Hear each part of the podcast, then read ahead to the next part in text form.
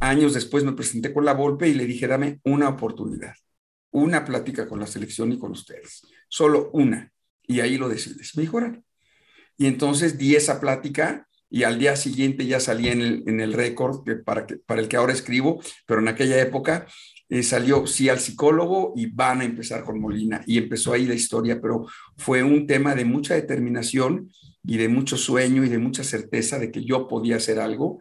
Y bueno, yo te decía que uno de los temas que quiero tratar hoy para los jóvenes es, la certeza de cuando no dudas y de cuando crees en algo y de cuando dices yo quiero lograr esto y cómo tienes que perseverar en el tiempo. Y eso fue lo que me llevó a la selección. Nadie me invitó, nadie me dijo, aquí hay un puesto. Hola, te doy la bienvenida. Yo soy Maite Valverde de Loyola. Y esto es Mentores. Cada semana te comparto la vida extraordinaria de héroes cotidianos en un solo podcast. Y estoy segura que encontrarás tu sentido de vida fascinante. Mentores. Hola, ¿cómo estás? Te doy la bienvenida a este nuevo set. Mi invitado es Alejandro Molina Bortoni. Alejandro fue el primer psicólogo oficial de la selección mexicana de fútbol en la Copa del Mundo Alemania 2006 en temas de actitud y trabajo en equipo, lo cual me parece fascinante. Es psicólogo y tiene una maestría en desarrollo humano y un doctorado en cambio organizacional.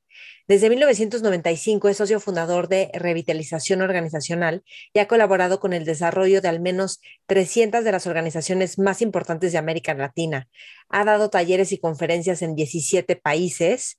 También, por cierto, apoyó al equipo ecuestre en los Juegos Panamericanos de Brasil 2007 y a la selección mexicana de fútbol sub-17 en la Copa del Mundo Nigeria 2009. En esta entrevista, Alex y yo hablamos de cómo logró entrar a la selección nacional y cómo se inventó su propio papel de psicólogo. También de la importancia de tener mentores para crecer en tu carrera profesional. ¿Por qué necesitas tener metas en tu vida? Que curiosamente pocas personas tienen metas establecidas en su vida. ¿Y por qué tus compromisos y rituales te harán ser tu mejor versión. Estoy segura que vas a disfrutar mucho esta entrevista. Alex lo encuentras en revitalización.com.mx y en LinkedIn como Alejandro Molina Bortoni. Yo te recuerdo que estoy en todas las redes, Mentores con Maite y Maite Valverde de Loyola. Y te recuerdo que cada siete semanas empezamos Mentores Lab. En Mentores Lab leemos un libro donde nos reunimos cada semana, una vez a la semana. ¿Qué hacemos en estas sesiones?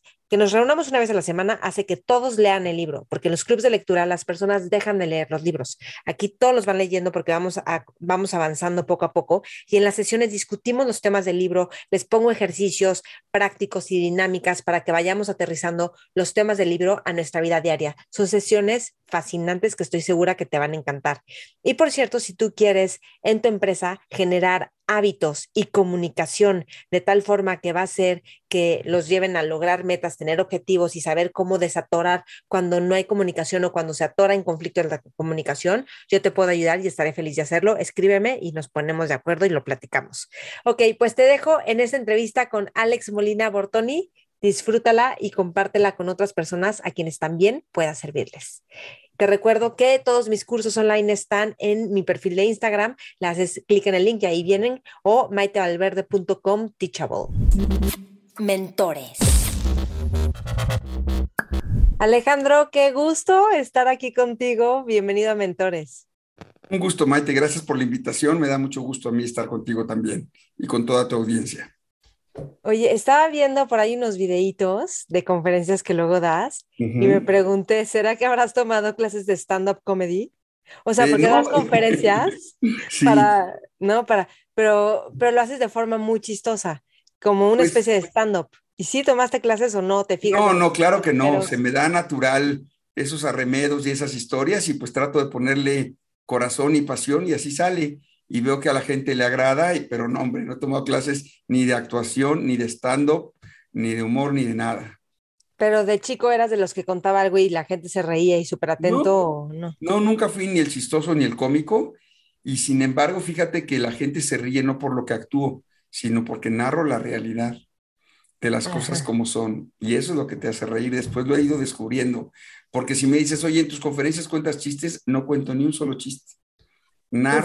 sí, cuenta. Lo piensas.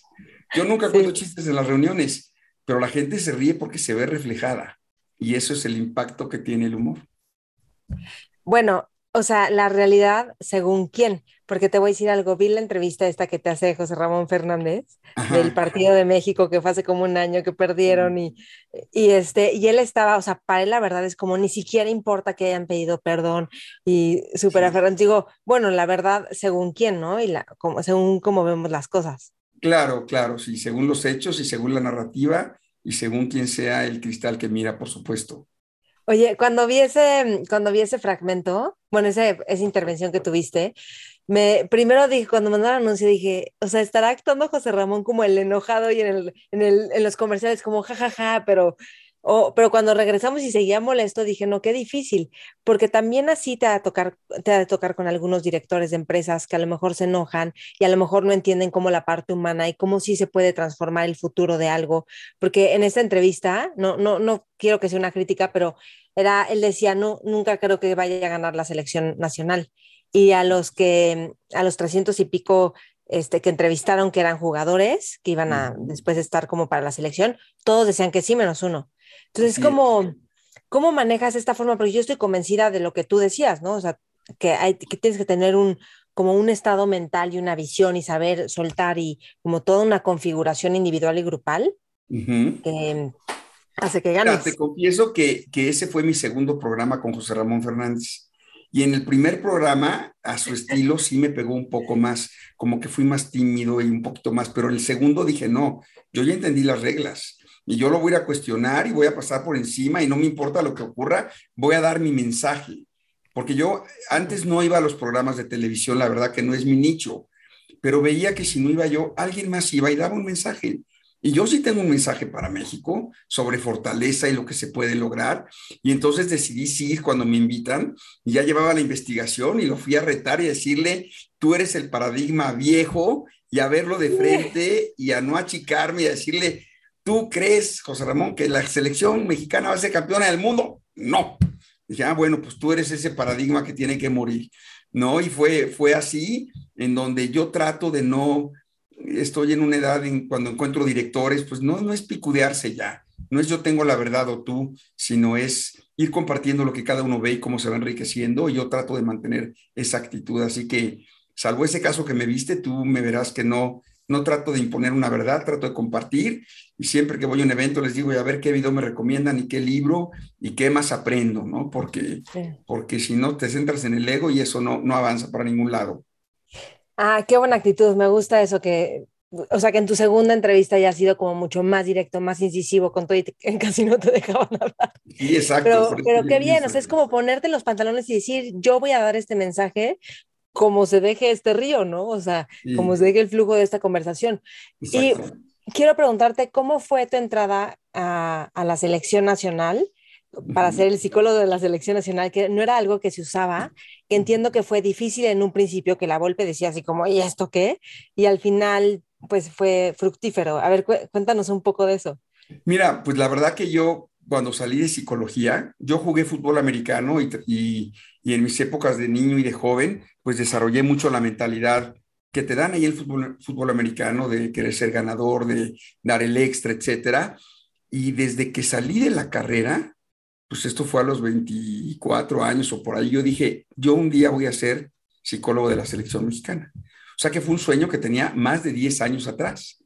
Y siempre decía, una vía de cambio es trabajar con la selección mexicana.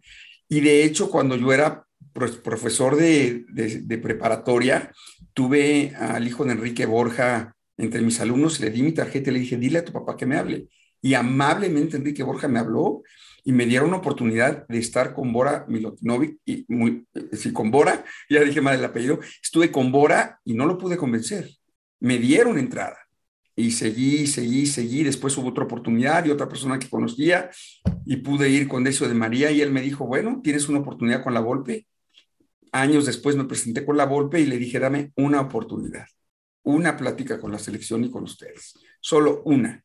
Y ahí lo decides. Me dijo, y entonces di esa plática y al día siguiente ya salía en el, en el récord para, que, para el que ahora escribo, pero en aquella época eh, salió sí al psicólogo y van a empezar con Molina. Y empezó ahí la historia, pero fue un tema de mucha determinación y de mucho sueño y de mucha certeza de que yo podía hacer algo. Y bueno, yo te decía que uno de los temas que quiero tratar hoy para los jóvenes es, es la certeza de cuando no dudas y de cuando crees en algo y de cuando dices yo quiero lograr esto y cómo tienes que perseverar en el tiempo. Y eso fue lo que me llevó a la selección. Nadie me invitó, nadie me dijo, aquí hay un puesto. De hecho, ha habido muchos otros que se han acercado, el doctor Rivas y otros psicólogos que han hecho, pero el único que ha estado como parte integral con PANS todo el tiempo, digamos que en todas las eh, convocatorias fui llamado y me fui al Mundial con ellos desde desde el previo. Entonces fue una oportunidad maravillosa de aprendizaje para mí y de cambio para ellos, el que estuve de tiempo completo, inventándome el rol del psicólogo. Y solo te diría como extra que cuando me dijeron, te vamos a dar una oficina y el que quiera que vaya, les dije, no me den oficina, denme unos pants de la selección mexicana y voy a traer mis zapatos y me voy a meter cuando me dejen a la cancha y ahí voy a hacer mi labor. Y la Volpe me permitió, yo la verdad que no tengo más que gratitud para la Volpe de que él me permitió hacer ese trabajo y fue fantástica historia. Ok, bueno, ahorita hablamos de la certeza y, la confianza, por supuesto que me importa eso, pero en esa conferencia es como que tenías un shot, ¿no? ¿Cómo te preparaste? ¿Cómo la pensaste? ¿Cuál fue tu intención cuando diste esa conferencia? Porque era como, eh, digo, mucho, o sea, pensamos que a veces ese es el shot y pues hay mucho trabajo antes y todo lo que perseveras y lo que sea, pero o sea, al final era como si esa conferencia funcionaba el salto a poder contribuir a ese nivel a México. Porque la selección representa muchísimo, ¿no? No es solo una selección de... Fíjate que fue un tema que yo ya dominaba y que fue el tema que me llevó a la selección mexicana. Porque yo lo que estaba trabajando hacía años atrás y por eso surgió lo de la selección mexicana, que empecé a hacer un análisis de cada vez que jugaba la selección mexicana, qué decían los periódicos. Lo sigo haciendo, ellas son más de 20 años. Entonces, cada vez que juega la selección, compro los periódicos y hago un análisis. Y lo que empecé a demostrar en los primeros años es que no importa lo que hiciera, siempre estaba mal. Es decir, que el hábito mental de la lectura es la desafirmación.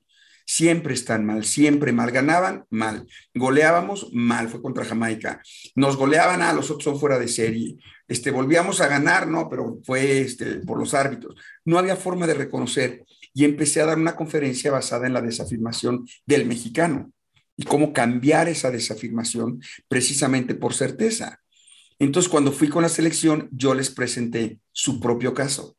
Les dije, miren lo que ha pasado en la historia de la selección, que no importa lo que hagan, siempre estarán mal y los que tenemos que cambiar somos primero nosotros en crear esa certeza de que estamos bien y empezar a crear, a creer de lo que somos capaces. Y entonces hablé de certeza en esa primera plática.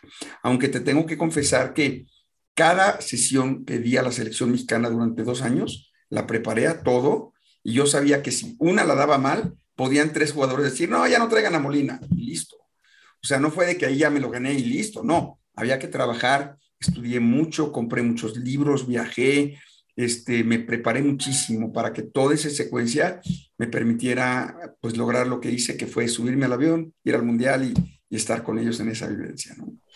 ¿Qué, o sea, qué aprendiste dentro de todo ese aprendizaje que tú ibas también generando para dar? ¿Qué, qué te movió, qué te transformó la forma de ver las cosas, de trabajar con deportistas en este caso? Porque son los deportistas top de un país, ¿no? De nuestro país. Una, una cosa fue el, el trascender y el poder contactar a la persona y no quedarnos, como lo decíamos al inicio, en el ego de que es que son los mejores y no quieren ayuda. No, cuando tú contactas con ellos, todos quieren mejorar, todos tienen más retos. Y entonces yo partí de, ok, tú eres el mejor en México, pero ¿qué sigue?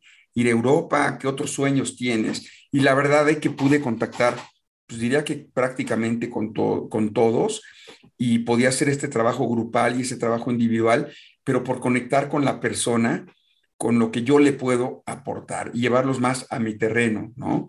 De que yo no iba, yo no era experto en fútbol ni siquiera. Jamás opiné, nunca me atreví a decir alguna cosa técnica o demás. Yo trabajaba en el potencial humano, en, la, en el condicionamiento del jugador y en cómo toda tu vida te influía y qué podría hacer yo para dar, pues, lo que yo le llamo el estado óptimo, que es lo mejor de ti todo el tiempo y en la cancha, pues, absolutamente. Entonces era un trabajo muy padre, muy de conexión con ellos, ¿no? Que es lo que tiene que hacer un, psicólogo. Y lo otro es que yo me tenía que inventar mi espacio. Inventar mi espacio es en dónde las sesiones y cómo, porque no había ese rol, ¿no? Incluso en el comedor, pues yo decía, ¿y dónde me siento? Y poco a poco fui ganando mi espacio, porque todo eso en las elecciones está muy determinado y muy claro, y hay que respetar los espacios, y yo no lo respeté tanto, y fui ganándome mi propio espacio para el psicólogo de la selección. Fíjate, qué interesante esa parte de la comida, o sea, de sentarte y dónde me siento y ya todo está como muy establecido. ¿Cómo vas haciendo ese acercamiento para no ser, para no sobrar, pero para ir generando esa apertura? La verdad que yo pequé un poquito de, más intrusivo que menos. Es que si me achicaba, no la iba a hacer ahí. ¿eh? Es que eso está increíble, que te vale gorro y eres intrusivo. Si no, no, no, es que si yo me achicaba. Alguna vez el masajista me dijo, Molina, tú no respetas espacios. Y yo me decía a mí mismo, si respetara todos esos espacios que me marcan, no estaría aquí. Por ejemplo, eh, me decía alguna vez alguno de los que entrenaban, de los asesores, cuando hacía mis dinámicas, me decía, no, es que al jugador no le gusta hablar. Y yo en vez de decir, ah, ok, decía, pues que aprenda, que aprenda a hablar y que le agarre gusto. ¿Por qué? Porque no van a ser jugadores toda la vida. Entonces, todas esas cositas que querían como arrinconarme, yo no, no me dejaba. Yo trabajaba en eso que yo llevaba de mensaje, que era la certeza, y tratando de ganar espacios y ganarme ese lugar, ¿no? E ir impulsando el, que le dieran el espacio a la psicología. Ah, eso está genial.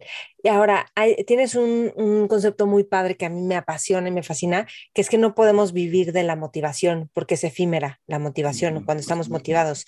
Entonces, ¿cómo manejas este tema de la... Cuéntanos un poco cómo tú ves esto. Sí, bueno, es que la motivación entendida de hace 20 años, ya hace 10, como simplemente crear emociones en ti no es suficiente, sino que hay muchos recursos que tiene el ser humano para mantenerse en pie, aun cuando no está motivado. Y aquí, bueno, yo te compartí algunas ideas de cómo el propósito y la visión de futuro son elementos que te mantienen, pero sobre todo son tus patrones. Y estos patrones son la forma en que piensas, por ejemplo, el optimismo, ya sabemos hoy por Martin Seligman, que el optimismo es aprendido, que es un hábito de pensamiento y que el que decide ser pesimista, bueno, pues decide serlo. Y alguien podrá decir, pues así quiero ser. Muy bien, pues paga todas las consecuencias de ser pesimista, porque les pasan muchísimas cosas a los pesimistas y a los optimistas hay muchísimos beneficios de serlo y es un patrón aprendido. Entonces yo trato de trabajar con las personas y mis intervenciones son orientadas a cambiar tus patrones de pensamiento a través de qué? A través del lenguaje, a través de tu percepción, a través de qué te fijas, que tú puedes dominar todo eso para mantenerte como una persona entusiasta y una persona optimista, ¿no? El optimismo realista que es fijarte en lo que va bien y de ahí construir. Entonces, por eso no es la motivación de yo me voy a comer el mundo y ya, porque no podemos mantener ese ánimo todo el tiempo, ¿no? y, hay gente que se siente muy motivada, pero en el fondo no cree, y esa motivación no va a perseverar jamás, porque está basada en la emoción. Yo quiero que lo creas de fondo, por eso mezclé con la certeza, ¿no? Sí, quiero, sí, vamos a entrar a esto que me comentaste, pero fíjate, dice aquí, una de las cosas que a ti te interesa compartir es de la crisis existencial. Yo creo, yo creo que una de las grandes crisis existenciales que tenemos es la desconfianza. Y es un poco, pues, lo opuesto, quizás sería la certeza, no sé, habría que explorar, pero tú, tú sabrás eh, lo que ya tienes como sostenido, pero como la falta de confianza, y yo creo que en México nos falta mucho eso, confiar en nosotros mismos. Yo digo que si tú crees en ti y confías en ti, puedes lograr lo que quieras, porque entonces no viene la resignación de, uy, no, pero es difícil, o no, y si no puedo. Y mm, es tan sutil y tan importante, y al final es como tú dices, es un patrón, es una configuración de neuronas conectándose que nos acostumbramos porque es automático decir, no, no creo en mí, o no, no es posible. Eh, cuéntame un poco de esto, tú cómo lo ves, cómo lo Eso está totalmente ligada, Maite, a la certeza que es de lo que estoy hablando de la certeza, es cuando la gente adopta este patrón y este estado en donde dice, yo sé con lo que cuento y con esto voy a trabajar y con esto voy a ir para adelante. Y el que no tiene certeza tiene esa desconfianza que es la desafirmación, que todo el tiempo digo no soy suficiente, no importa dónde llegue, no soy suficiente. Entonces, la certeza es esa parte, pero tocas un tema que me apasiona y que para todos los jóvenes que nos escuchan, que es la crisis existencial, que es un recurso fantástico. Y tengo una hipótesis que ya mis hijos ya pueden repetir 100 veces, y es la importancia de la crisis existencial en los jóvenes y también en los adultos, ahorita la voy a explicar, pero la crisis existencial que es, en mi época, pues yo, yo nací en 64, en mi época a los que nos daba pronto, nos daba a los 17, a los 18 años. ¿Y qué era esa crisis existencial? ¿Quién voy a ser? ¿Cómo voy a ganar dinero? ¿Cómo voy a tener una casa? ¿Cuál es mi proyecto de vida? ¿A quién me quiero parecer? ¿Quién, ¿Quiénes son mis mentores? ¿Qué voy a explicar? Esa es la crisis existencial. Pero te voy a decir qué ha pasado con ella. Yo tengo un, esta es una aportación que yo me inventé. Yo digo que con respeto a, a, los millennials que aprecio y quiero tanto, y tengo tres hijos millennials, pero yo he visto que a muchos jóvenes de esa edad la crisis existencial ya no les da a los 17. Es más, algunos tienen 29, 28 y no les ha dado. Y yo le llamo la paz ingenua que son jóvenes que van por la vida y viven con su papá y pues ya estudian una carrera, una maestría, nunca han trabajado, pero ya viajaron y quieren aprender quién sabe qué y quieren aprender este, a esquiar, a surfear, a bucear y lanzarse del paracaídas. Sí, pero, pero ¿qué estás haciendo por tu proyecto de vida? No, no, no, yo ahorita quiero disfrutar y, y gozar y vivir mi momento, pero, pero a la par con eso tendrías que ir trabajando en tu proyecto de vida. Porque lo que yo digo que todavía no se ve, pero ya lo puedo decir, es que a esos jóvenes que no entren en crisis, a los 40 les va a dar, pero les va a dar un golpe de crisis que para qué te cuento, cuando digan cómo construir mi proyecto de vida. Y el proyecto de vida no tiene que ser como el mío, no tiene que ser trabajar, ganar dinero, casarte, tener hijos, no, el que tú tengas. Pero yo trato de meter en crisis a los jóvenes. A veces tengo una, mi hija Ana Pau me decía, papá, ¿te puedo mandar un amigo a que desayunes con él para que lo metas en crisis existencial? Y digo, claro, mándamelo. ¿No? ¿Para qué? ¿Y qué les dices? No, pues claro que sí. Mira, un sobrino, este, bueno, es lo malo de, tener un, papá, un amigo, un tío psicólogo como yo, intenso, que de repente un, un sobrino mío venía llegando de Monterrey, veníamos platicando así de lo más cordial y le dije, oye, sobrino, ¿ya entraste en la crisis existencial? Y me dijo, ¿qué es eso? Y ya le dije, cuestionarte por tu vida, de quién vas a ser, cuál es tu vocación, en qué vas a trabajar, cómo generar dinero, qué quieres hacer, cuáles son tus elecciones. ¿Ya te dio? Y me dijo, pues no, no me había dado, pero ya me está dando, ¿no?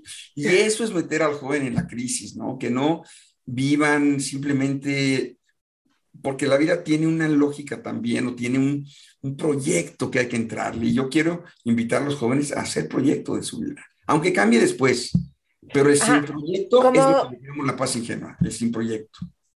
¿Cómo generar ese proyecto? Porque a lo mejor hay gente que tiene 40 años, que sí ha tenido crisis, que no tiene ese proyecto claro y que eso representa una crisis existencial, porque su vida puede estar bien. O sea, tú la ves y dices, ah, pues está bien su vida, pero no necesariamente. Hay dos recursos que ellos pueden usar.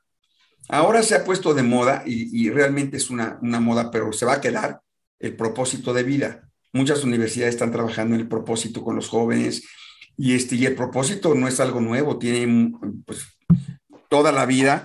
Y el propósito que es, es que tú te digas, yo para qué estoy. Nada más que ahora se ha formalizado y hay buenas herramientas para crear ese propósito.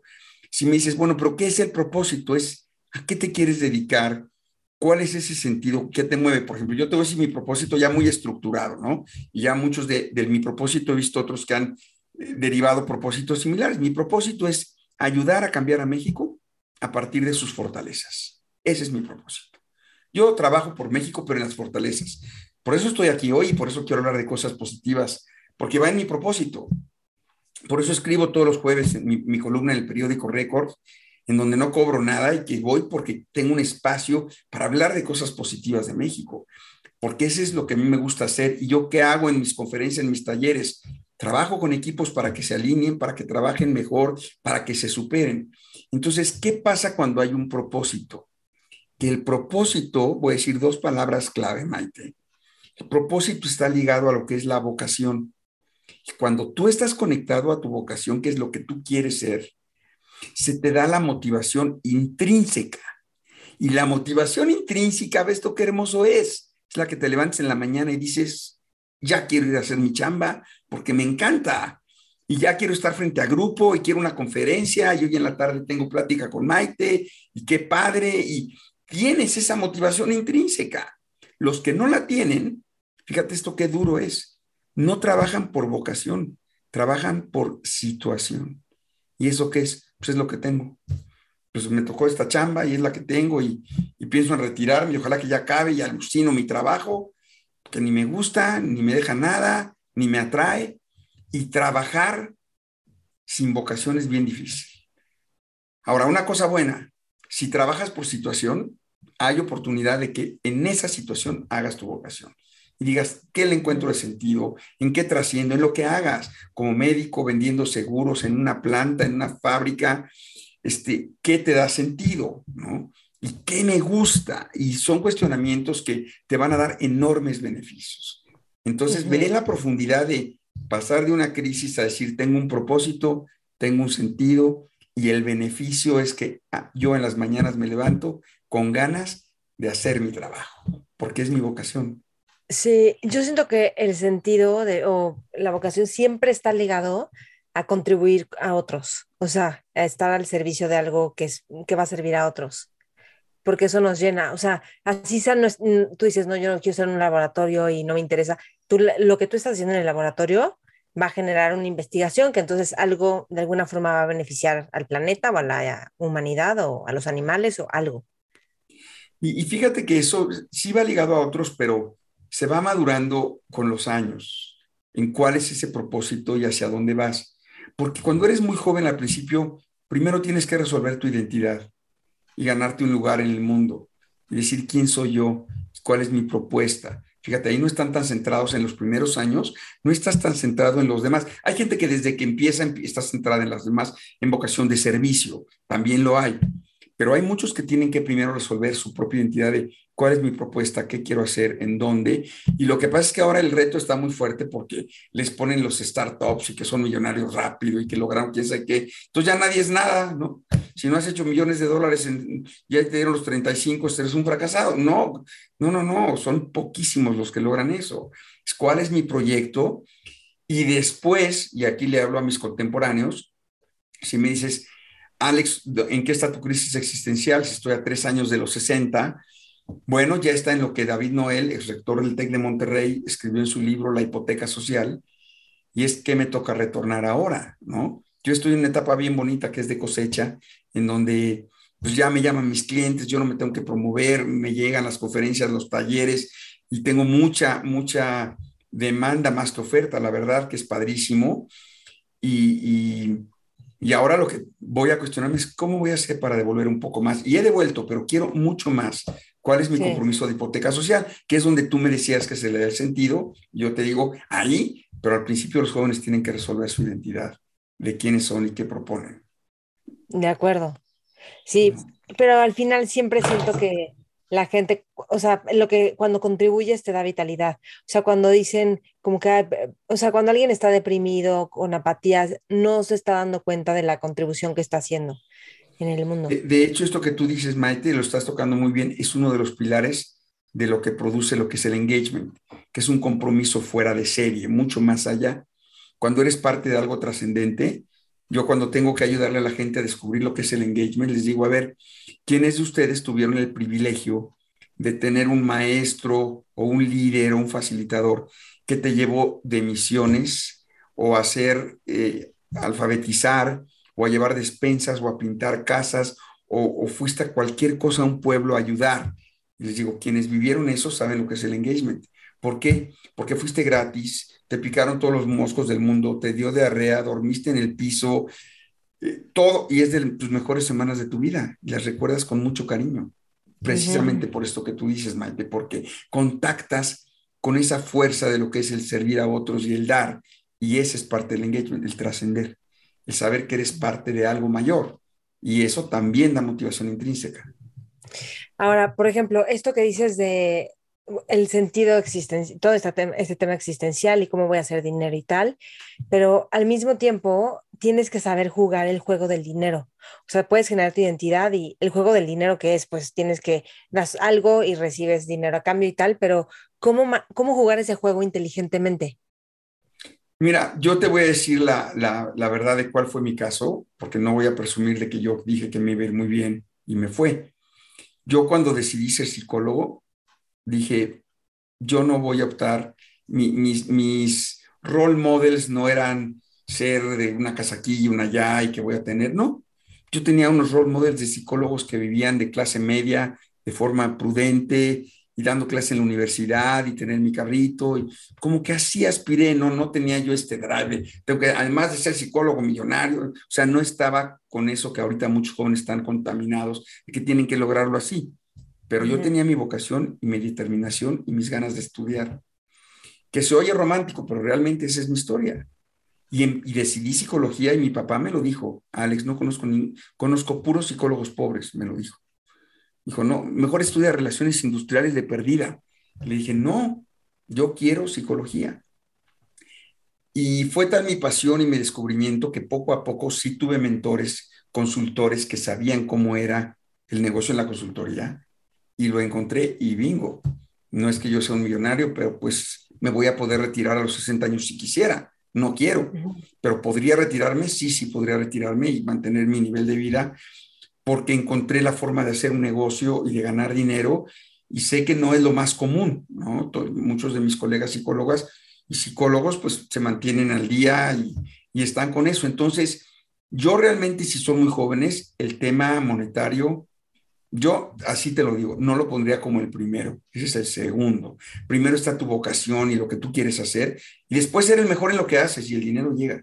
Ser el mejor en lo que haces y exigirte y entrarle con pasión, y yo creo que llega. Sí tengo a muchísimos familiares cercanos de mi edad y más chicos que no han tenido éxito económico y está bien difícil porque además ya no se quieren hacer godines.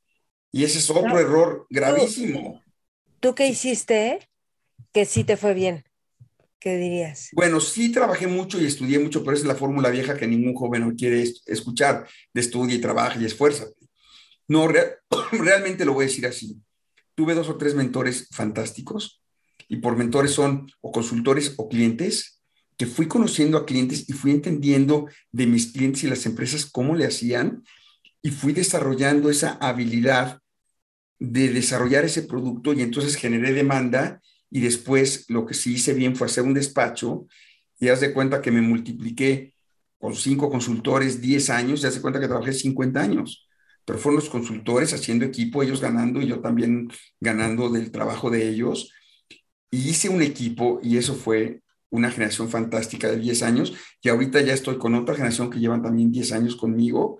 Y el hacer equipo y el despacho, eso fue lo que me, me permitió el, financieramente que me fuera mejor, la verdad, ¿no? Pero, ¿qué aprendiste o qué viste con estos tres mentores? ¿Qué, o sea, qué es lo que no se pasó en una junta? Entonces tú ahí captaste algo o qué te dijeron y entonces... No, pero fíjate, no, no capté un, tema del dinero, sino capté del oficio, del oficio del consultor, de qué es lo que se ofrece, de cómo ir leyendo al cliente, de qué es realmente lo que te están pidiendo. O sea, yo de lo que capturé de los mentores fue del oficio, no de ganar dinero. Esa fue una consecuencia de tratar de ser mejor en mi nicho. Si tú me dices, oye, por ir a la selección mexicana, ganaste mucho dinero, no, perdí dinero por la selección mexicana. Yo ganaba más fuera de la selección que en la selección. No creas que hice un gran deal y porque fui a la selección, no. Ahora, ¿qué pasó después? Después de la selección subió mi rating por haber ido, ciertamente, ¿no? sube mi rating en mi currículum de Alex estuvo en la selección, y ya tiene 18 países, ya ha con quién sabe quién. Entonces, eso subió mi rating. Pero sí confieso que mi origen no fue el dinero. Sí lo fui aprendiendo y yo veo ese lenguaje que ahorita todos quieren monetizar todo, ¿no?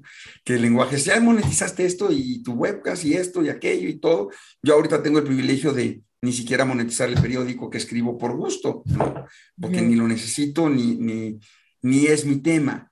Entonces yo sí les diría a los jóvenes que es mucho más una visión de futuro. He visto a muchos sufrir que quieren abrir un negocio y otro y otro y no tienen los mentores adecuados.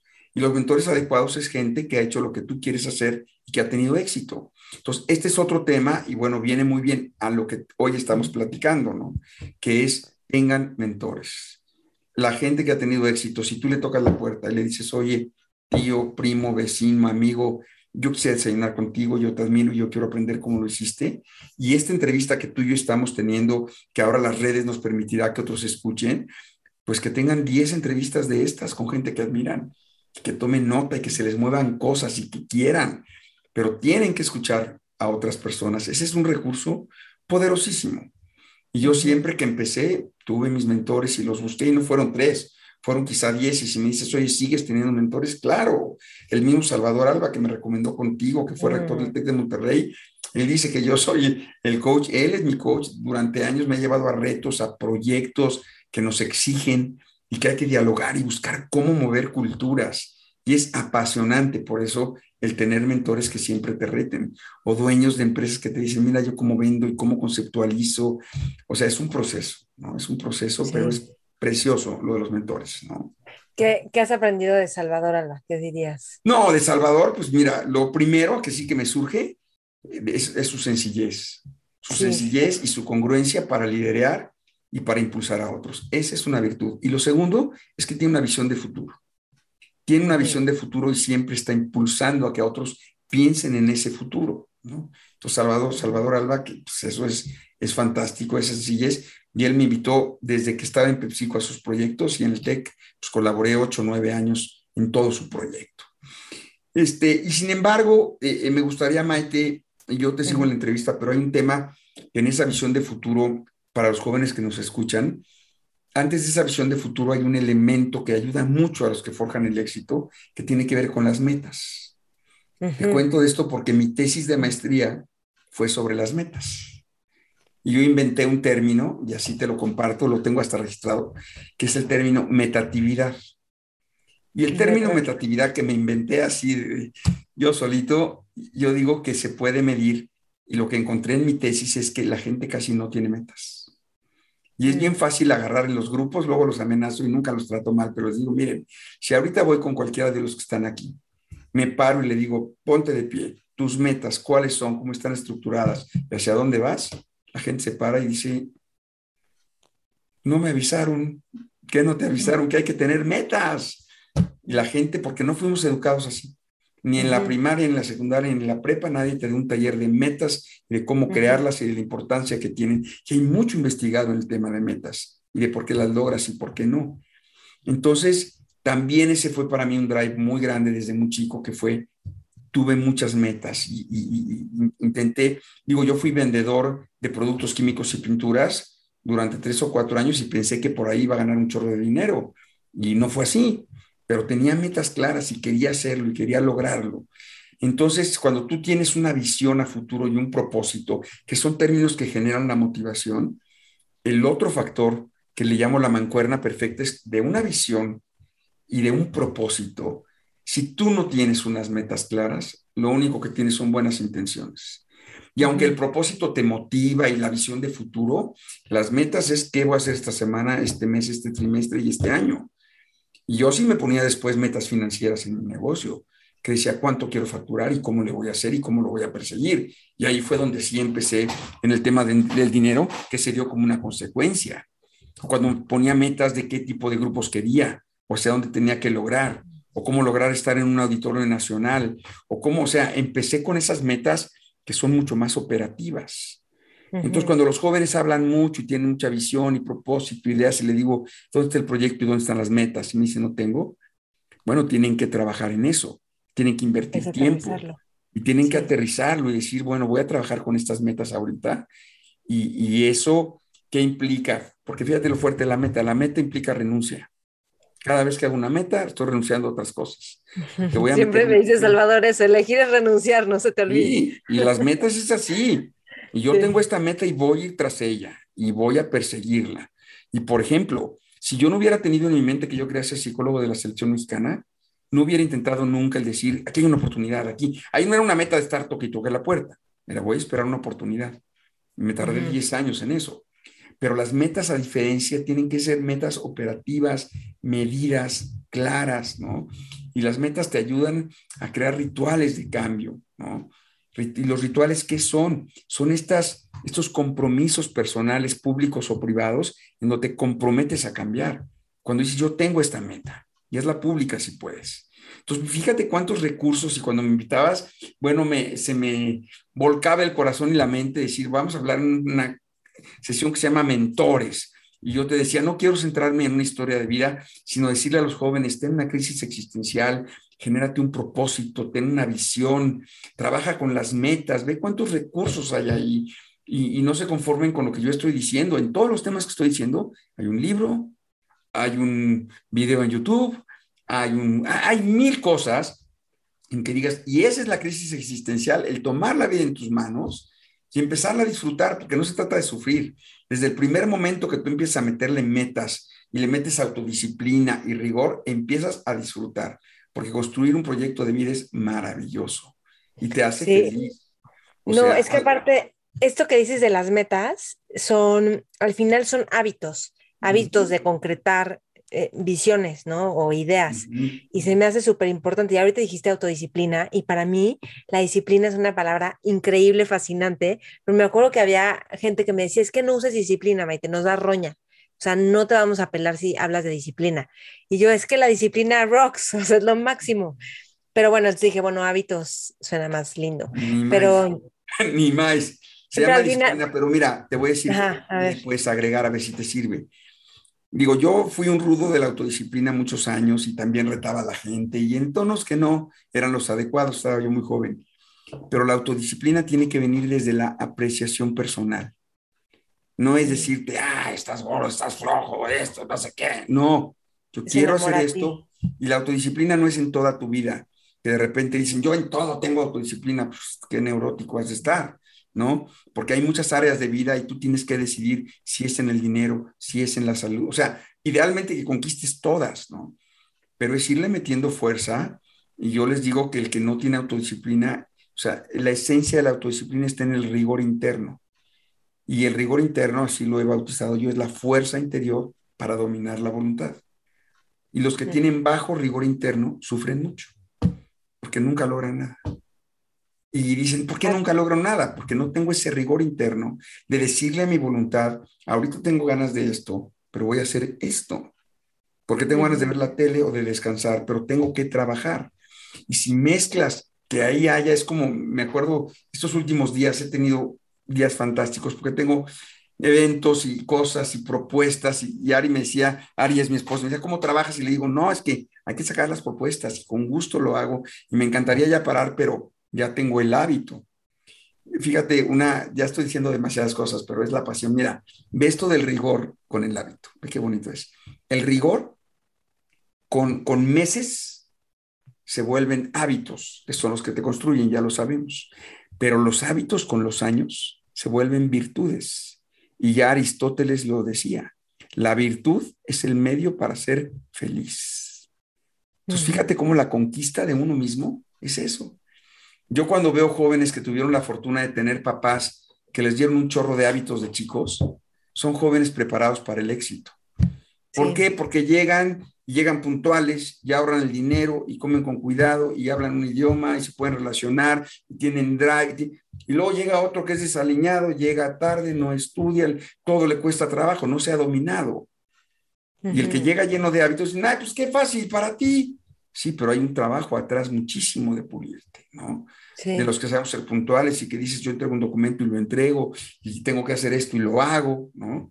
Versus el que no lo logra hacer, que por, como te dije, sufre mucho, el que no tiene rigor porque dice, carajo, ¿por qué no hago lo que quiero?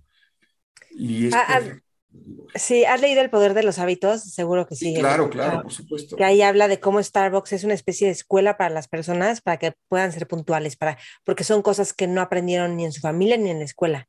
Pero entonces ellos ahí se vuelven una escuela para ayudar al pues, el potencial humano de alguna forma. No, pero Starbucks ya tienes que llegar muy preparado, ¿eh? A Starbucks ya tienes que llegar con muchas cosas para que te dejen entrar porque son grandes ligas.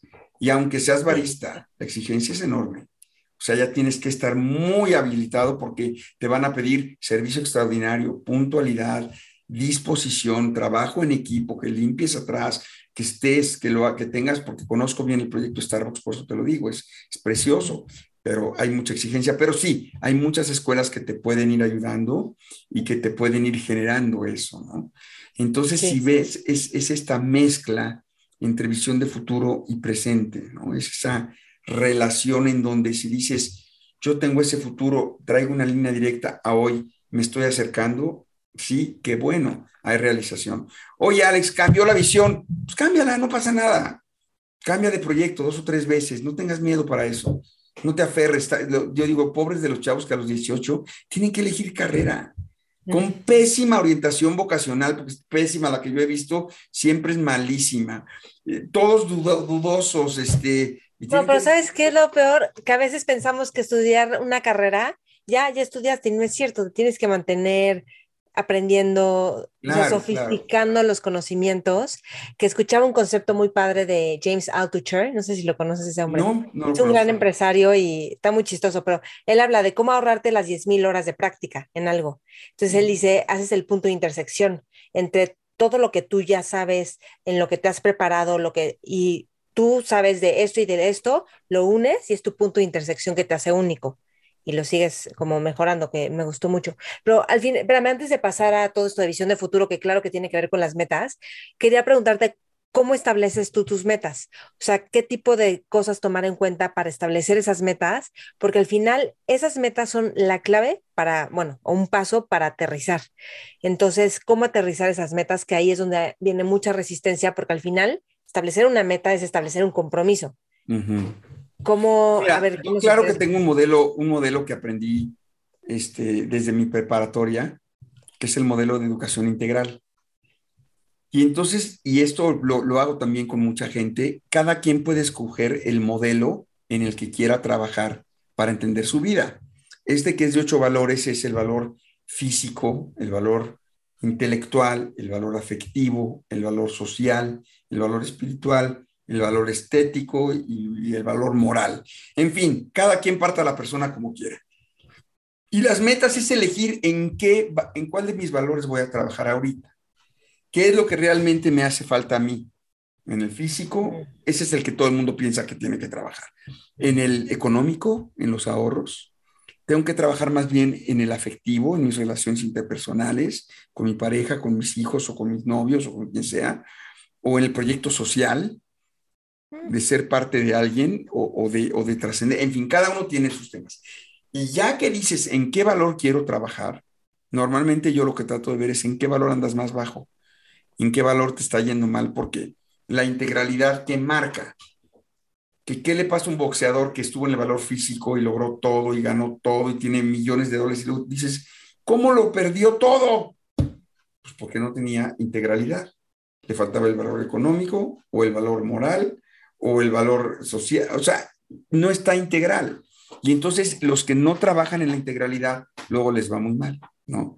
O te va muy mal con tu pareja, ya habías logrado todo, dices, chin, ya que logré todo y lo he hecho a perder porque ya llevo tres parejas y dos hijos con cada una y mi vida es complicada. No estoy juzgando que eso esté bien o mal, estoy diciendo la vida es más complicada si ya llevas tres parejas y, y esto, a que digas, pues pude trabajar. Yo estoy a favor de que una persona que no le fue bien, pues cambie, ¿no? En cualquier aspecto. Pero quiero decirte cómo esta integralidad va dando mucho más esa parte de éxito. Entonces, yo parto de un diagnóstico cuando la gente hace metas o cuando yo hago las mías. Y tengo un modelito muy sencillo que derivó de mi tesis y del trabajo que hice, de cómo yo le llamo el ciclo de la metatividad, que es una cosa obvia. Miles de autores trabajan en esto. Yo solamente busqué y acuñé qué te hace una meta más exitosa y son pasos muy sencillos, que sea una meta corta y medible, es decir, accionable, que tú digas de aquí a esta semana, ¿cómo voy a empezar con la meta? Pero eh, es lo que después entendí que hablaba este Anthony Robbins, que le llama massive action, ¿no? De ahorita, nada de que estoy viendo, ¿no? Los que viven en el gerundio siempre están con que mañana, deja veo, déjame organizo, ando en eso, no, no, no. La meta corta es la que rompe el, mal hábito, debe ser una corta, meta corta, medible, operativa. Eh, lo segundo que recomiendo mucho es dosificar las metas, porque cuando estás muy motivado, te pones metas muy altas y quieres lograrlo todo.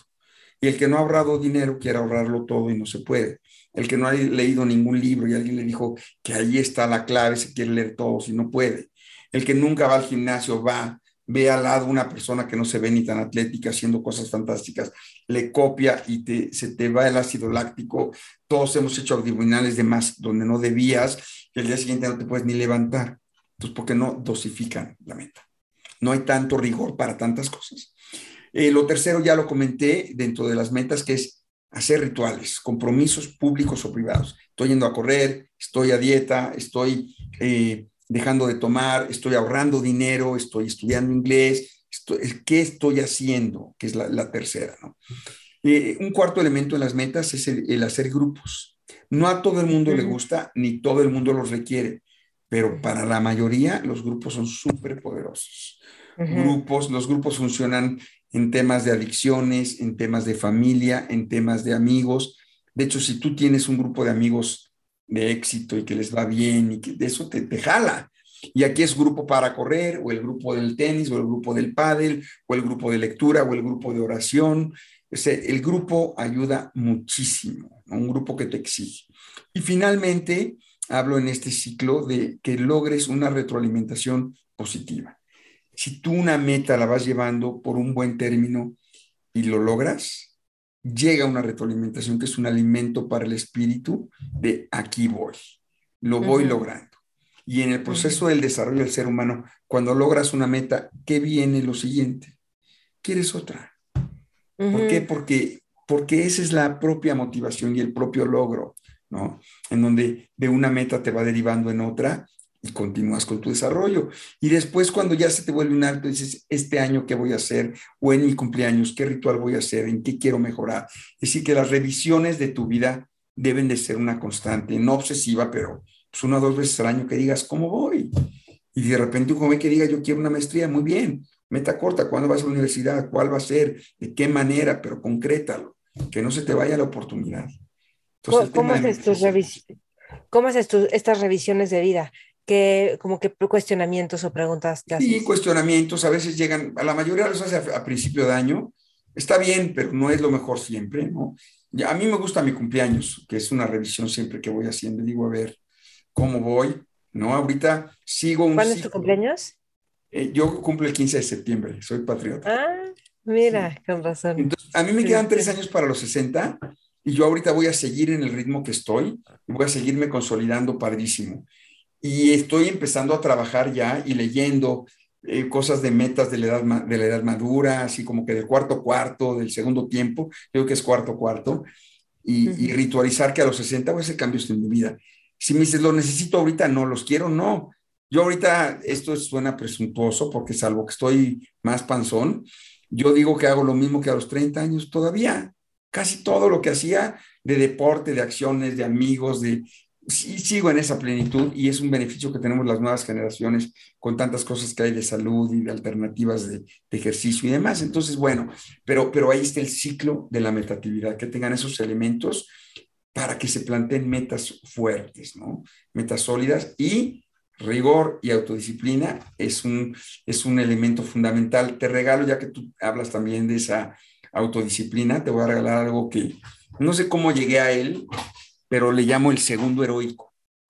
Y el segundo mm. heroico es el ejercicio de la autodisciplina. Haz de cuenta que yo pienso que la autodisciplina, porque esto no lo puedo comprobar, aunque lo he leído y lo he buscado, está ligado con tu cerebro y con el plexo solar que está aquí en el pecho, el plexo solar. Y haz de cuenta que no en el pecho, sino en la boca del estómago, quise decir. Pero haz de cuenta que el ejercicio de la autodisciplina es cuando dices ahorita, ahorita me tengo que levantar ahorita me tengo que sentar a, estudiar, ahorita tengo que decir que no a comprar esa ropa, ahorita tengo que moverme, o sea, ese ahorita es un segundo. Quienes tienen el ejercicio del rigor y del dominio de la voluntad, mandan esa señal y dicen, venga. Quienes no tienen ese segundo heroico, tienen un segundo catastrófico porque es cuando en la mañana dices, ya levántate, cinco minutos, me levanto, ahorita voy, espérame, este, me apuro y llego no me baño y llego, ya no llego y se paran. Y lo mismo en todo. Y el segundo heroico es ese momento mágico en donde ejerzo la voluntad. Y ahí es donde, ¡pum!, se descarga todo. Entonces la conquista de uno mismo está en un segundo, segundo heroico. El otro es el segundo. Mi abuela, me, acabo de enterar que mi abuela, bueno, ya murió hace 20 años, hoy, hoy justo es su aniversario de, de, de haber muerto, pero ella decía el momento heroico, ese momento donde, ¡pum!, te sales. Ella decía, y me enteré que hace poco ella decía, o sea, ella pues muy disciplinada por necesidad. No sé, y por eso te digo que no sé dónde lo aprendí, ni de qué autor sea, ni cómo yo le cambié, pero, ese segundo heroico que es filosofía popular es fantástico. Sí, y Lacan decía, entre más satisfaces a tu deseo, este te pedirá más y más. O sea, para bien y para mal. Yo digo, si satisfaces el deseo cinco minutos más, te va a pedir y más diario. Y si satisfaces el deseo de ahorita, bueno, es otro tipo de deseo, ¿no? Te lleva a otro nivel. Me, me, parece increíble esto. De, ok, entonces hacerla, ok, yo te iba a preguntar de, los grupos, que sé que tienes este grupito padrísimo. Ustedes, o sea, puede ser nada más recreativo, pero también eh, se comparten metas, o sea, se, se, ayudan entre ustedes como a ir teniendo determinación en ciertos aspectos de su vida o no. Ese es un grupo social solamente con Miguel y así. Mira, hay diferentes, porque mira, eh, yo tengo tres grupos centrales. Uno es el grupo de consultores y el grupo de consultores, ¿para qué nos ayuda? Para retarnos a facturar, a cómo entendemos el negocio, a cómo pasamos la pandemia, a qué tenemos que hacer. Y de hecho, con la pandemia se debilitó un poco el despacho en eso y lo estamos retomando. Pero un consultor que está solo, solo, solo, pues cuando te va súper, ¿a quién le cuentas? Cuando te va pésimo, ¿a quién le cuentas? Cuando no sabes qué hacer, ¿a quién le cuentas? Cuando tienes un grupo de consultores, es padrísimo. ¿Y cómo formaron este grupo?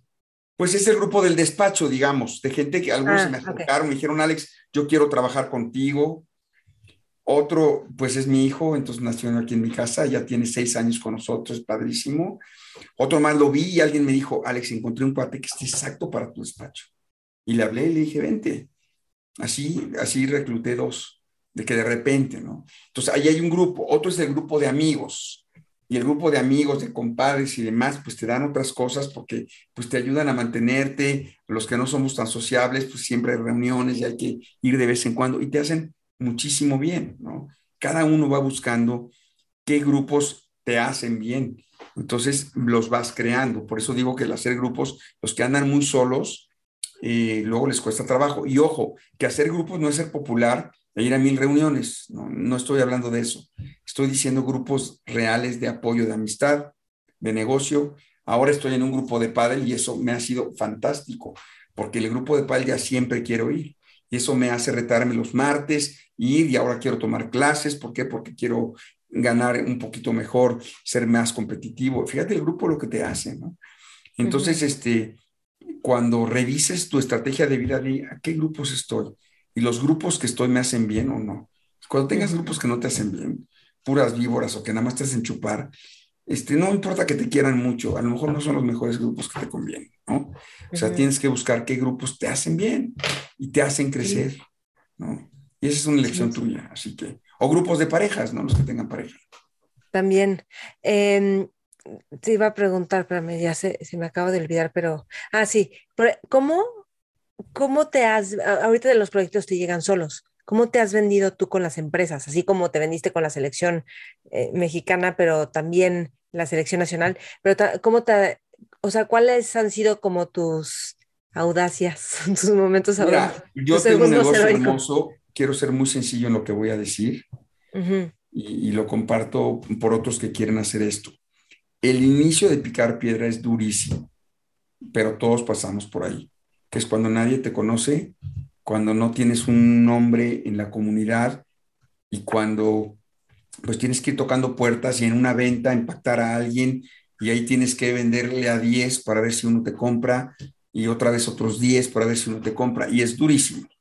Y hay que hacerlo, sí, hay que picar piedra.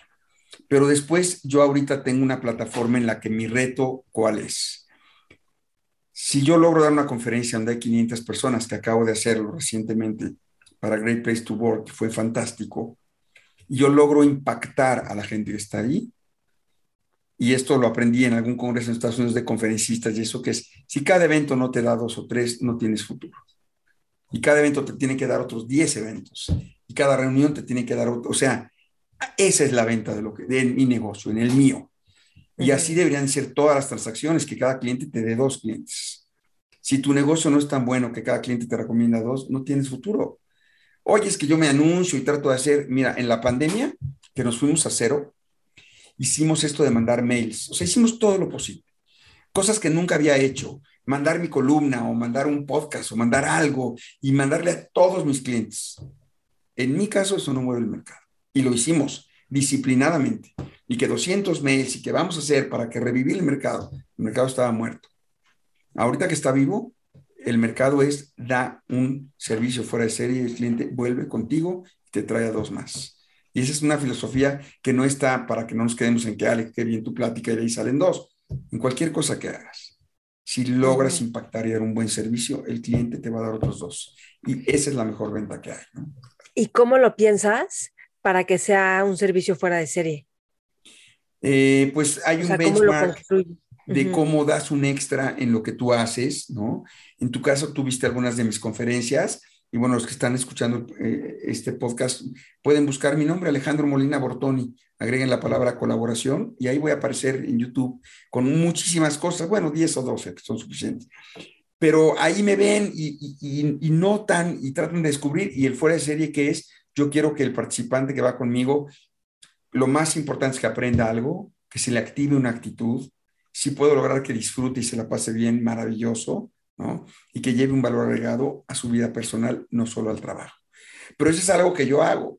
Pero tú puedes hacer un delivery de, pizzas y bueno, yo trabajo con muchísimos que hacen esto y tenemos que pensar cómo hacemos que la experiencia del cliente sea fuera de serie. Tengo una anécdota que es, es un poquito, eh, es hermosa, que es la, la experiencia del cinco diamantes. ¿Qué pasa cuando tú vas a un hotel cinco diamantes? Y esta no es un ejemplo para ricos porque los mm. cinco diamantes cada vez son más accesibles, pero al principio sí eran solo para ricos, pero cualquiera, en el cinco diamantes que hacen, que son diferentes al cinco, al cinco estrellas, ¿no? Que en el cinco estrellas tú vas y te atienden perfecto, pero en el cinco diamantes es mucho más que perfecto. Te atienden de forma personalizada y están al pendiente de lo que necesitas y cerca de ti. Entonces, bueno, en las ventas y en todo el trabajo es cómo yo pienso que mi trabajo es un fuera de serie. Si cumplo con mi trabajo y soy del montón, va a ser muy difícil en cualquiera de los nichos que realmente tú pues logres este, este nivel. Entonces, este, pues son temas de gran pasión, mi querida Maite, el, el fíjate qué camino hemos hecho, hablar desde la crisis existencial para decir quiero ser alguien, tratar de descubrir un propósito o crear una visión en tu vida, la que puedas con lo que tengas. Alguien dirá, no tengo visión, no tengo propósito. Bueno, pues éntrale al rollo de una pequeña visión que tengas de mediano plazo, trabajar con metas y ver cómo las conceptualizas. Y en tu mundo interior, trabajar con la certeza de creer en ti. Fíjate cuánto esfuerzo y cuánta construcción de la persona hay, ¿no? Y después de eso, dentro de, lo, de, lo, de, esa visión de futuro y de ese crearte, ponerte metas desafiantes y enfrentarte con la certeza y con el rigor. Fíjate qué elementos tan bonitos, ¿no? De la conquista personal. Y cuando tú vas conquistando más áreas de ti, pues más hábitos positivos tienes y va siendo mucho más fácil porque entonces ya controlaste el ahorro y vas ganando. Ya controlaste levantarte temprano para estudiar, para hacer deporte o para trabajar. Ya conquistaste, ¿no? El, el mantenerte fiel a tus ideas, a tus principios y te vas conquistando.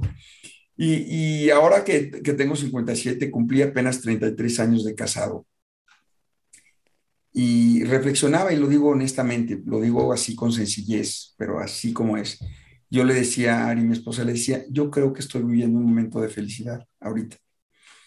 Y me doy cuenta de todo lo que leo, que la felicidad es cuando llegas y que le dije, no estoy esperando que pase nada en mi vida. Estoy muy satisfecho, estoy muy contento, disfruto estar contigo, estar con mis hijos, con sus parejas, disfruto de mi trabajo, gozo de ver lo que puedo lograr. Y yo creo que esa es la felicidad.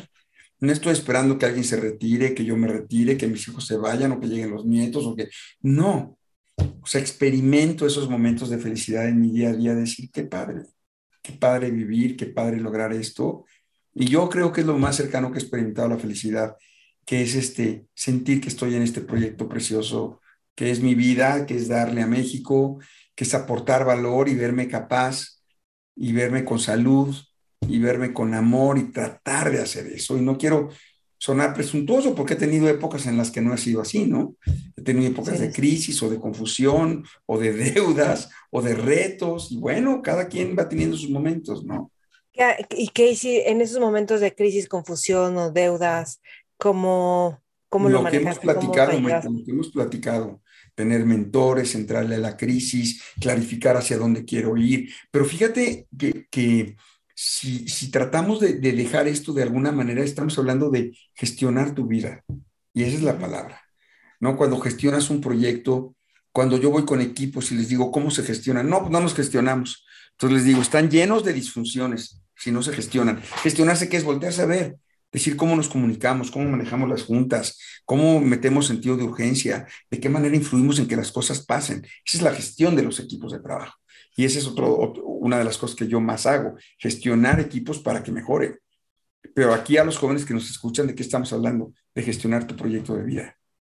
Y gestionar tu proyecto de vida es serte dueño y decir qué quiero hacer yo y que tú lo determinas. Y sabes que lo bueno es que en México hay un chorro de oportunidades. Digo, habrá algunos que me digan, no, Alex, es que yo donde vivo no hay oportunidades y es muy difícil. Yo creo que el que quiere en México encuentra oportunidades, ¿no? Lo que pasa es que hay mucha gente muy desfavorecida en ambientes muy difíciles, pero en general hay oportunidades si tú las buscas y, y destacas en lo que tú eres, ¿no? Alex, con tus clientes, ¿cómo mantienes la relación? ¿Cómo la cultivas? Yo, yo tengo una máxima, es una máxima, que sí se cumplen algunas. Mi máxima es mis clientes son para toda la vida. Yo quiero clientes para toda la vida. Y cuando termino una conferencia con un cliente, que es la primera vez que voy, les digo, qué gusto que empezamos hoy, porque mis clientes son para toda la vida. Y tengo un, grupo de seguros con el que llevo 20 años trabajando, con los de las pizzas y los de los cafés que hablamos, llevo 20 años trabajando, ¿no? Con el té, que puedo decirlo por Salvador Alba, trabajé 9 o 10 años, todavía me siguen invitando, y me tengo que ir renovando y tengo que hacer relaciones donde, donde aportes valor. Claro que lo mío, a diferencia de la mayoría que nos escuchan, son servicios de consultoría muy especializados en equipos y en activar conciencia y cambio cultural, pero en lo que sea tú puedes mantener esa relación, ¿no? Simplemente pues leyendo qué necesita el cliente y manteniéndote. Yo eso no significa que trabajo todos los meses, todos los días, no, sino que tengo un proyecto un año sí y un año no, y luego al siguiente, y luego tengo un proyecto de tres meses o de seis meses, y después otro, en fin, es un proceso que va intercambiándose.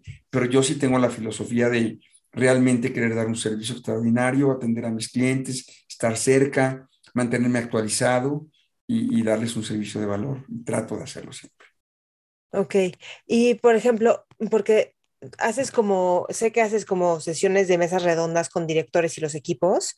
¿Qué es lo que los haces hablar en esas sesiones? ¿Qué es lo que te importa que suceda? Mira, tenemos eh, un, un, recurso padrísimo en el que también, pues eso fue, digamos que lo que estudié mucho en el doctorado, y es que para crear colaboración en los equipos hay que llevarlos a que creen lo que técnicamente se llama el contrato psicológico. Y el contrato psicológico, Maite, es que yo quiero que tú tengas éxito y tú quieres que yo tenga éxito. Es crear esa relación de colaboración íntima. Para los futboleros que nos escuchan, cuando se rompe el contrato psicológico es cuando dicen se rompió el vestidor, que los jugadores ya no creen en el técnico, entonces ya se rompe toda esa relación. De hecho, los equipos que me invitan muchas veces, me invitan cuando se rompe el vestidor y yo digo, invítenme antes de que se rompe el vestidor, ¿no? Entonces, lo que hago mucho con los equipos y que esto también espero les sirva a todos los que nos escuchan, es hacer explícito el clarificar expectativas. ¿Qué esperas de mí? ¿Qué espero de ti? ¿Cómo podemos con esto llegar a un acuerdo para funcionar y acordar seis o siete cosas que nos hagan ser mejores, mejores, mejor equipo? Y entonces gestionar cómo trabajamos con eso, y cuando digo gestionar es observar cómo nos comunicamos, velocidad de respuesta, cómo manejamos el conflicto, cómo provocamos el accountability, de qué manera trabajamos con nuestra gente, cómo está el reconocimiento. Hay, hay 40 o 50 categorías de cosas que pueden acordar, con que acuerden seis o siete. Y cuando yo llevo a los equipos a este nivel de conciencia y los invito a dialogar y a crear este acuerdo de colaboración, los equipos siempre mejoran, siempre. ¿Por qué? Y es por una motivación, no todos dicen, nos hacía falta platicar de eso. nos hacía falta. Es como cuando en la pareja dices, voy a un retiro de parejas y no hace siete años, digo, no estoy promoviendo retiros de parejas, yo nunca voy a retiros de parejas, pero, pero es revisar con tu pareja cómo vamos, ¿no? En un momento no de crisis, sino de amor, ¿no? De cariño, decir cómo vamos, en qué mejoramos. Sí. sí, yo he trabajado con empresas donde a lo mejor nunca habían tenido una junta de todos los directores, no se conocían entre, yo digo, wow. Y, sí, y te iba a preguntar, ¿y cómo has, cómo, eh, o sea, cómo has trabajado tú con tu equipo de consultores? Porque al final quieres que ellos tengan la misma calidad que tú tienes, que tengan su propio carisma, eh, los objetivos claros, ¿cómo los entrenas y los preparas? Claro, seguro ya tienen mucha preparación, pero ¿cómo trabajas tú con ellos? Ellos tienen su propia preparación y sí al principio es mucho acompañamiento, que vean lo que yo hago, cómo lo hago y después ellos encuentran, los que más éxito tienen, me acompañan un poco y aprenden toda la metodología del despacho, pero después los que más éxito tienen encuentran su propia identidad, su propia manera de hacer lo que queremos hacer, que es una experiencia extraordinaria al cliente en donde aprendan, activen su conciencia, tengan ganas de, de, cambio, ¿no? Sepan hacia dónde. Y entonces ellos, pues es mucho el acompañamiento, el ir conmigo, el empezar, pero ellos ya tienen que tener también cierta chispa y cierto talento. ¿eh? Ellos cuando se lo escojo ya tienen un carisma para impactar al grupo y para hacerlo, y después pues tienen que pagar las novatadas, las novatadas de que en un grupo no les va bien, o de que hicieron algo que no funcionaba, o que alguien se negó, o que les dio pánico escénico, ¿no? Y les ganó el nervio, ¿por qué? Porque el grupo era muy grande, porque son muy rudos, y eso es padrísimo, que lo vayan aprendiendo y que vayan viendo y decir, híjole, cada vez que un grupo no logro un impacto como el que deseo, siempre me digo a mí, a ver, ¿qué tuve que haber hecho diferente? Nunca digo, ese grupo, guácala. No, no, no, no. Sí, sí, sí. ¿Qué no entré, en qué no conecté, en qué me faltó? ¿Qué información del grupo no tenía? ¿Qué pude haber hecho diferente? ¿Cómo entré de energía? ¿Me faltó empatía? ¿No? Así. Es, es tratar de ver qué más puedo hacer. Y en cualquier producto o servicio es lo mismo. Es voltear hacia nosotros y decir qué puedo hacer diferente, qué hay en mí, qué puedo lograr. Esta parte de mirarse, de salir de uno mismo, que es lo que Grinder en, programación neurolingüística llama la tercera posición de salir de, de, mi yo, de mi ego y observarme, es un recurso fantástico para mejorar, para estarte constantemente retando. ¿Y cómo, cómo es un proceso de consultoría? O sea, tú llegas a una empresa, les haces un diagnóstico, luego ¿Cómo trabajas con ellos? Lo mío es realmente muy sencillo porque, porque tengo un nicho muy particular. Algunos colegas o amigos que son todólogos de recursos humanos luego se dispersan mucho. Porque yo qué hago? Yo hago la gestión de los equipos y la gestión de los equipos es ir y entrenarlos en, en, en cómo mejorar la accountability, la cultura sistémica, la conexión, o sea, lo que es la esencia del equipo, y luego le voy dando seguimiento en desarrollarles competencias. Ese es un nicho de trabajo, la colaboración en los equipos. A veces no es la colaboración en los equipos, lo que quieren es la efectividad en los líderes. Y entonces trabajamos en cuál es el perfil de líder, qué necesita y qué competencias tenemos que trabajar. A veces es una cosa todavía más impresionante y hermosa, que es el cambio de cultura. Y es cambiar tal cual las creencias y el mindset de toda una organización de qué quieren como organización, de cómo se quieren comportar. Y ahí también es trabajar en qué competencias o qué formas de pensar quieren que toda la gente tenga y entrenar pues a miles, a miles de personas. Y eso es hermoso. Ahora, pues ya con los webinars se puede hacer mucho más fácil. Antes viajábamos, íbamos a todos lados y ahora se puede hacer. Y esas estrategias normalmente se ligan, y espero no perder aquí el interés de nuestros jóvenes, pues con estrategias de comunicación, con estrategias de cambio, con rituales, y eso hace que la consultoría ayude a que las organizaciones cambien. Y me dices, oye, ¿y si cambian? Claro que cambian. Y ahora hay muchísima evidencia de cómo una organización que antes cuando yo empecé a trabajar se pensaba que cambiaban en cinco o seis años, ahora cambian en seis meses. Le pueden dar la vuelta y decir, equipo, este es el reto, a esta velocidad queremos ir y de esta manera. Y el cambio se basa en saber hacia dónde van, en tener las competencias adecuadas y en tener el músculo de liderazgo bien alineado. Además de muchas otras cosas, ¿verdad? Pero bueno, en este nivel en el que yo estoy, ¿no? ¿Tú trabajas con los líderes y entonces ellos con sus equipos o también entrenas a toda la organización? Y cuando ellos son capaces, ellos con sus equipos y a veces yo trabajo con los equipos o todo nuestro despacho y a veces con el 100% de la organización, que también eso es un tema espectacular, ¿no? Sí. Cuando los sí, quieren sí. desplegar. Sí, qué increíble. Ok, ¿algo más que quieras agregar, Alejandro? Pues sí, sí, el despertarle a todos los jóvenes que nos escuchan, viejos, viejos jóvenes como yo, el, el despertar. digo que son jóvenes de espíritu. Sí, despertar la pasión por el ser humano, ¿no? La- es ahora más que nunca. Y además esto hasta cae gordo, me cae gordo, pero todo está en internet y sí, ¿no? O sea, el capacitarte a ti mismo, el conocerte a ti mismo, ve encontrando autores, ve encontrando gente a quienes seguir. Hay miles de cosas para, para poder irte descubriendo un poquito mejor. Esa es mi vocación, el descubrimiento del ser humano, de los equipos y de la fortaleza.